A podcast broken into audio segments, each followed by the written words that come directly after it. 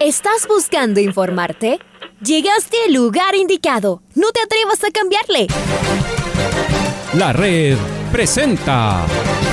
Ponte al día. Información deportiva al instante sobre la actualidad de los equipos ecuatorianos muchos goles y el drama que tanto disfrutamos. Los albos se pusieron en ventaja con doblete de Adolfo Muñoz. La Libertadores Femenina cuenta con sus 16 equipos. Con la conducción de los periodistas de la red, Raúl el Profe Chávez y Andrés del Pichón Villamarín. Mucha información que contarles aquí en 102.1 FM. El microciclo de las... Amigos, amigas, hola, hola, ¿qué tal? ¿Cómo les va? ¿Cómo están? De muy pero muy buenos días. El placer de poderlos saludar. Arrancamos una nueva edición de la primera eh, edición del Noticiero al Día de la Red. Les saluda Andrés Villamarín Espinel en compañía en Control Master de Paola Yambay. Bienvenidos y bienvenidas a este informativo deportivo en la radio que nunca se fue, en la que está siempre. No perdamos el tiempo y arrancamos con los titulares. El Club Deportivo El Nacional no pudo y apenas igualó con el Olmedo. Ecuador eh, viaja esta tarde rumbo a Ciudad del Este en Paraguay. Gustavo Alfaro elogió la calidad de grupo que se armó en este proceso eliminatorio. Uruguay se prepara para recibir a Perú con el objetivo de cerrar su clasificación al Mundial de Qatar.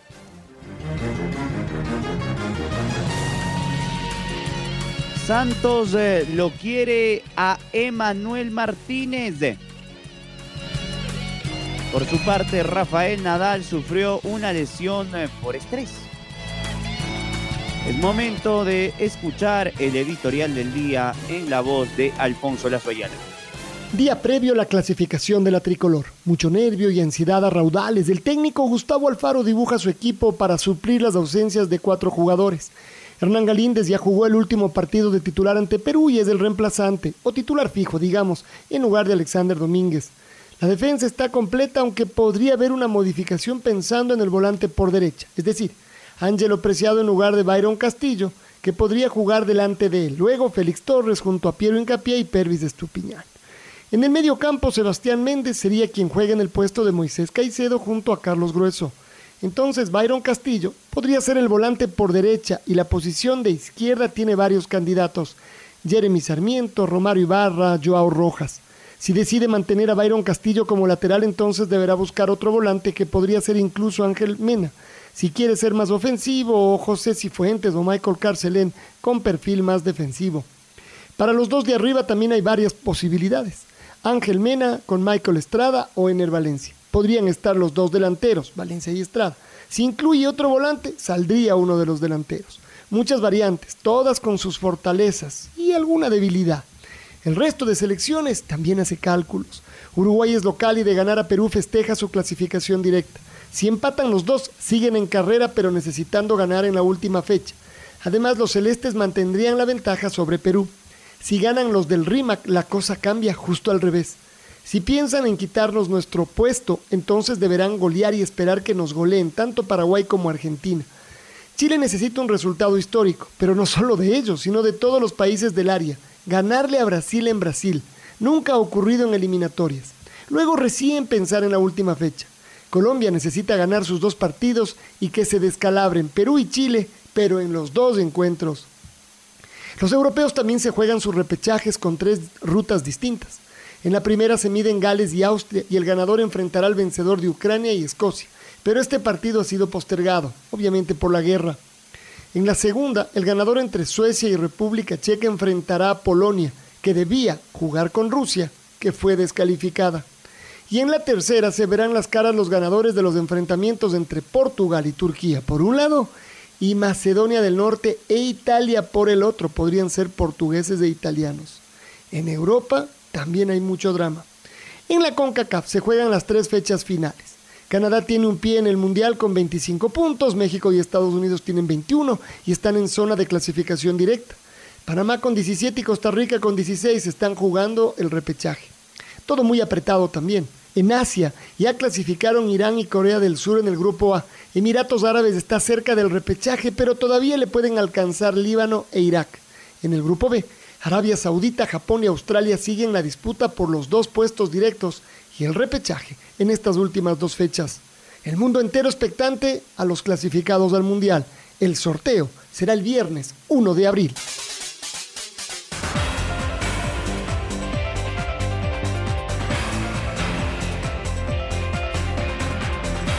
Muy bien, ahí escuchábamos el editorial del día. Vamos ahora con eh, novedades de la selección ecuatoriana de fútbol que esta mañana entrenará en Luque, Paraguay, en las canchas de Conmebol y en horas de la tarde se desplazará en charter rumbo a Ciudad del Este. El partido se juega mañana a partir de las 18 horas con 30 horario ecuatoriano. El técnico Gustavo Alfaro de, T de la Tricolor en conferencia de prensa dijo lo siguiente. Sabiendo que uno es parte de esto, sabiendo que todos somos necesarios, que nadie es imprescindible, de que todos son importantes en determinado momento y que no hay nada más trascendente y más importante que el equipo haga las cosas bien y que el equipo consiga los objetivos. Porque cuando los objetivos grupales se consiguen, se consiguen los objetivos individuales también y eso es algo que, lo vinimos marcando desde el 6 de septiembre, que me hice cargo de la selección y traté, como dije antes, primero armar un plantel para después formar un grupo, para después tener un equipo. Y en ese camino vamos y esas son las cosas que hoy en día, si me dirían qué cosas no quisiera negociar o qué cosas no quisiera perder, es ese sentimiento de pertenencia que, que define la forma de ser, la forma de sentir y la forma de expresarse de este grupo en ningún partido de eliminatoria hay ventaja de un equipo sobre otro, más allá de, las posiciones en la tabla, la jerarquía que, se tiene. no, lo digo, no lo digo yo, lo dice todo el mundo, de que las eliminatorias sudamericanas son las eliminatorias más, más complejas eh, de todas y, eso no quita a la situación de que nosotros por delante tenemos un enfrentamiento con Paraguay, que como bien lo ha manifestado su entrenador, más allá de haber quedado al margen de, las posibilidades matemáticas de luchar por la clasificación, eh, lo han tomado al equipo hace pocas fechas y que quieren empezar a darle su impronta, por eso una, convocatoria creo que con 14 jugadores distintos a la que tuvo las anteriores, con, muchos jugadores jóvenes que están haciendo las cosas muy bien en, sus clubes y, en el plano local, obviamente apostando a, a su futuro. ¿no? Y antes de definir cuál es la forma que nosotros vamos a, enfrentar un partido, más allá de la estrategia que uno pueda llegar a querer implementar, es ver con qué plantel contamos y en función del plantel con que contamos tratar de, ver de qué manera uno arma o pone en campo al equipo más competitivo posible. Ahí estaba Gustavo Alfaro, el técnico de la selección ecuatoriana de fútbol. Vamos ahora con eh, Jeremy Sarmiento, el hombre del Brighton del fútbol de Inglaterra, que se había perdido la última doble fecha frente a Brasil y Perú por una lesión. Ha vuelto a la selección ecuatoriana. Ayer Alfaro indicó que no está para 90 minutos, pero sí podría tener eh, minutos de al menos un tiempo en el duelo en Ciudad del Este. Las palabras de Sarmiento. Sí, nada, yo me siento ya al 100%, ya vengo algunos días entrenando con el Brighton, jugando partidos, sumando minutos, entonces me siento muy feliz estando aquí, llegué a las últimas dos fechas, los compañeros míos también están felices, hablé con el cuerpo técnico. Y nada, el plan era venir aquí, tratar de sumar minutos y tratar de ayudar al equipo. En estos días hemos estado hablando que esos partidos van a ser muy difíciles, especialmente contra Paraguay, prácticamente no pueden clasificar, pero va a ser una final, no nos van a dejar hacer nada, van a venir a, a ver todo lo que ellos tienen, entonces nosotros tenemos que estar bien enfocados para ese partido y tratar de clasificar en ese mismo partido. Prácticamente yo cuando empecé en el Brighton he jugado de extremo izquierdo, de volante como número 10, hasta por la derecha, entonces de problema no tengo ni uno. Eh, donde me ponga el profe yo estaría dispuesto a dar el 100%.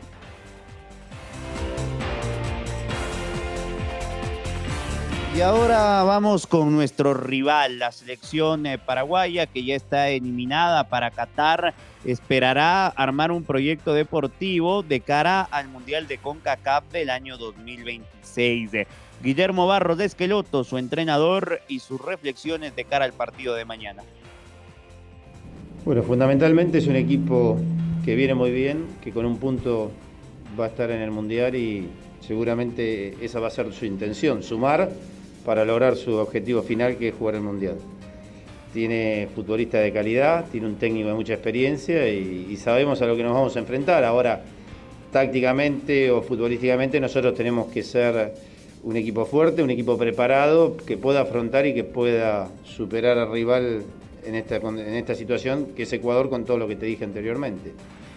Entrenaremos y nos vamos a preparar para ganar el partido porque todo proceso necesita siempre tener buenos partidos y, sumar puntos, más allá de que estos últimos dos partidos a nosotros eh, sumar puntos no nos sirve de nada.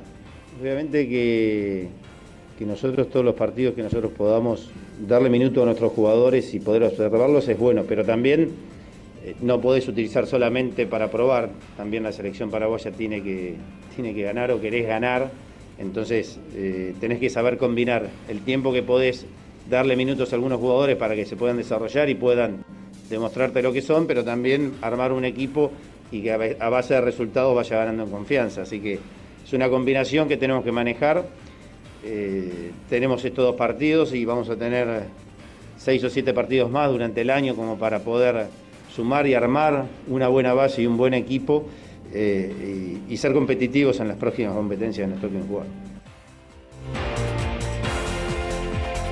Y dejo por un instante las eliminatorias para hablar del partido de Serie B. Ayer se acercó un gran eh, número de público al Estadio Olímpico Atahualpa, donde por la fecha 2 de la Serie B del fútbol ecuatoriano, el Club Deportivo El Nacional y el Centro Deportivo Olmedo igualaron uno por uno. Fue un ambiente hostil en las gradas al cierre cuando los hinchas del elenco de los puros criollos eh, no dejaban salir del estadio Atahualpa a su presidenta, a la señora Lucía Vallecilla, tras eh, el pensar de los hinchas del elenco criollo que la dirigencia actual no está a la altura de las exigencias, epítetos, música de viento y reclamos hacia la gestión de Vallecilla de los hinchas enfurecidos del Club Deportivo El Nacional. El rojo igualó uno por uno, se había adelantado en el marcador al minuto 18 con gol eh, de Franco Bando. Sin embargo, al minuto 35, Juan David Lucumí para el Olmedo igualó las acciones y el marcador terminó igualado uno por uno. Vuelvo con eliminatorias y me voy hasta Uruguay con eh, el técnico Diego Alonso. ¿A qué partido mañana? Uruguay-Perú. Si Uruguay pasa, si lo gana, clasifica al Mundial. Si empato pierde, se complica el elenco que dirige este hombre, a quien escuchamos, Diego Alonso. No, mira, nosotros lo que nos interesa es ganar el partido. Y seguramente el planteamiento será distinto que el de Venezuela, porque es un rival diferente y nosotros este, entendemos de que cada, cada partido es, un, es una historia distinta y y lo vamos a plantear de esa manera. Eso no quiere decir que la propuesta no sea la misma y la intención no sea la misma. Nuestra intención es ser protagonista, es tener un fuego propositivo, defender hacia adelante, eh, intentar eh, tener el control del partido.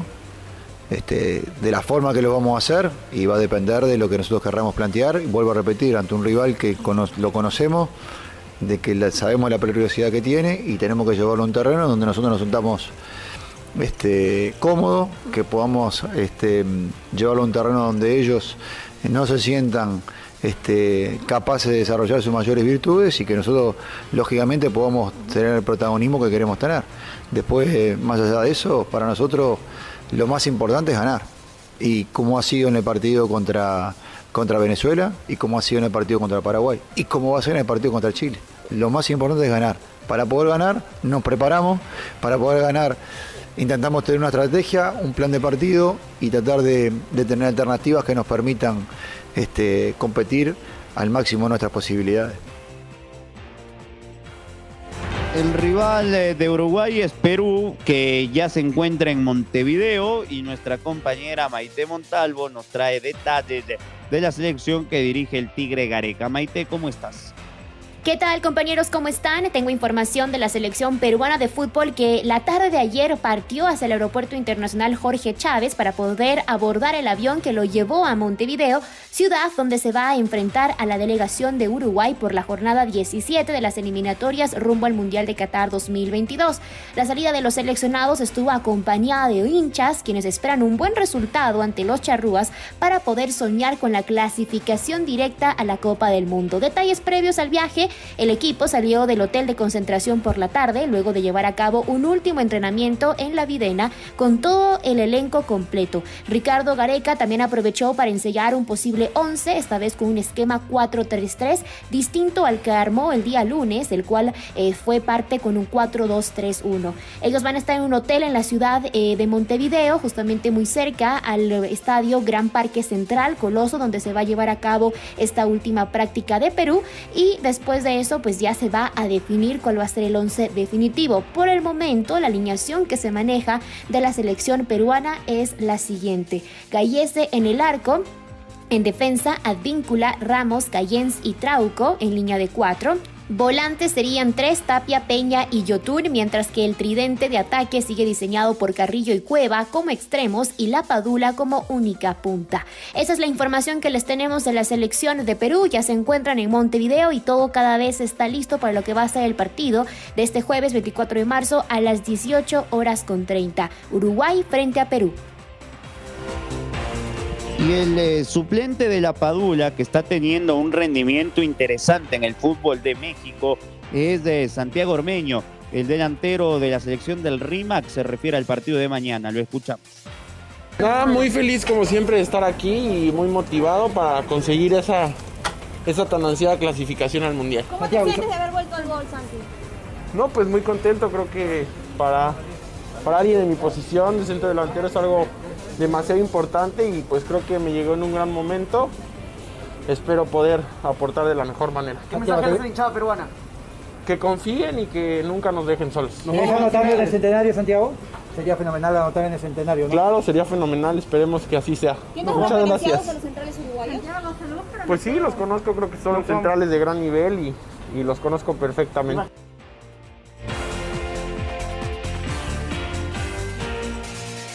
Dejamos las eliminatorias y nos metemos con actualidad eh, deportiva del ámbito nacional. Barcelona tiene a un eh, gran extremo que se encuentra en un muy buen momento, como lo es el argentino Emanuel Martínez.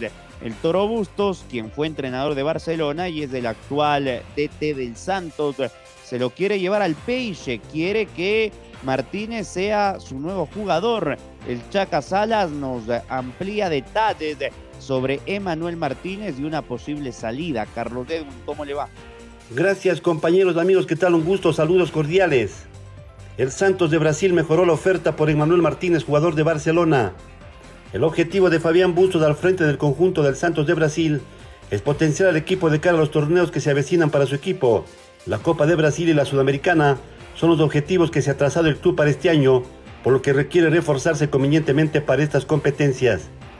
Por el polifuncional jugador, Emanuel Martínez, el Santos ya había hecho llegar una primera oferta, la cual fue rechazada inmediatamente por el club dueño de sus derechos deportivos.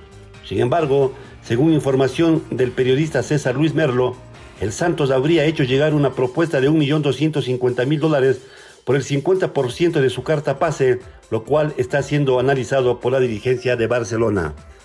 Continuamos compañeros con más en el noticiero al día. Muy bien, eh, Chaca, vamos ahora con eh, el hombre de la fecha para Universidad Católica, que el día lunes a la noche le ganó al Cuenca 2 a 0 en el Alejandro Serrano Aguilar. William Ceballos marcó y asistió en esta victoria. Habló en jornadas deportivas y dijo esto. No, yo creo que el partido de ayer, yo creo que lo necesitábamos. Sabíamos que, que era un partido muy complicado en, allá en Cuenca por, el rival, por, la cancha. Pero fuimos con esa convicción de, sumar día tres porque estábamos en una posición muy incómoda y gracias a Dios se, nos dio esos tres puntos que, nos da la, tranquilidad a todos. Fue duro, ¿no? Lo de La Paz. Eh, incluso me parece que en algún momento llegó la desesperación porque se hacía un buen partido. y les, y, y les marcan este gol en la parte finia- final.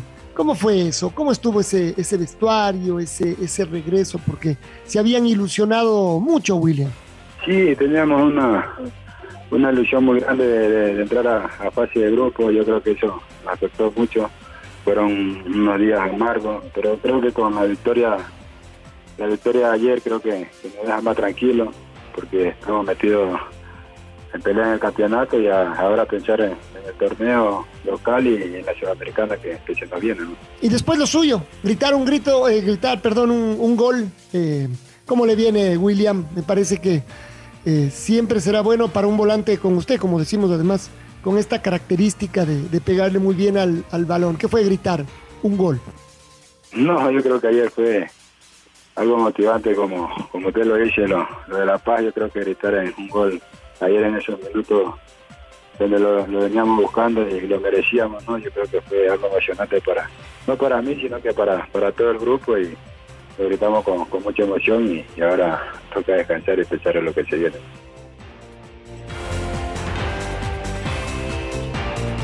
Es momento de presentar el gol del recuerdo. El gol del recuerdo.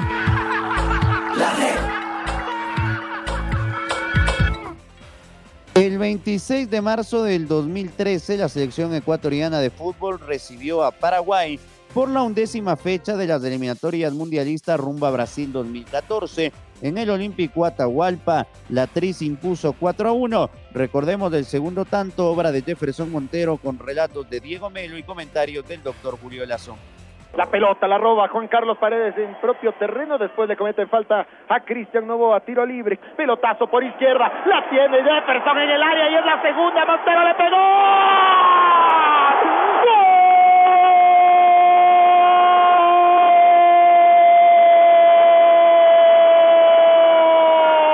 ¡Gol ecuatoriano!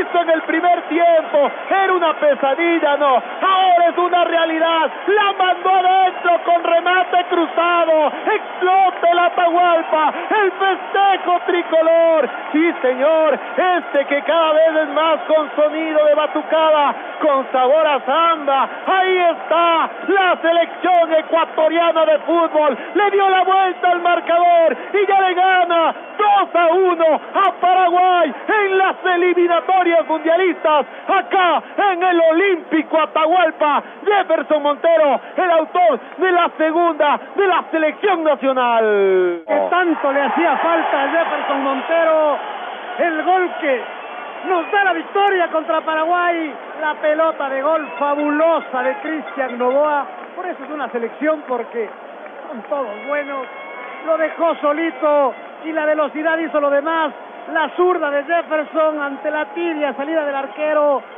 se gradúa hoy, sí, esta tarde, se gradúa Jefferson Montero, insinuaba, insinuaba. Y hoy concretó nomás, dos de Ecuador, uno Paraguay. Ahora ya estás al día junto a nosotros. La red presentó Ponte al día. Informativo completo sobre la actualidad del fútbol que más nos gusta, en donde estés y a la hora que tú quieras. Quédate conectado con nosotros en las redes de la red. Síguenos como arroba la red Ecuador y no te pierdas los detalles del deporte minuto a minuto. Escúchanos en vivo en TuneIn y en los 102.1 FM en Quito. ¡Te esperamos!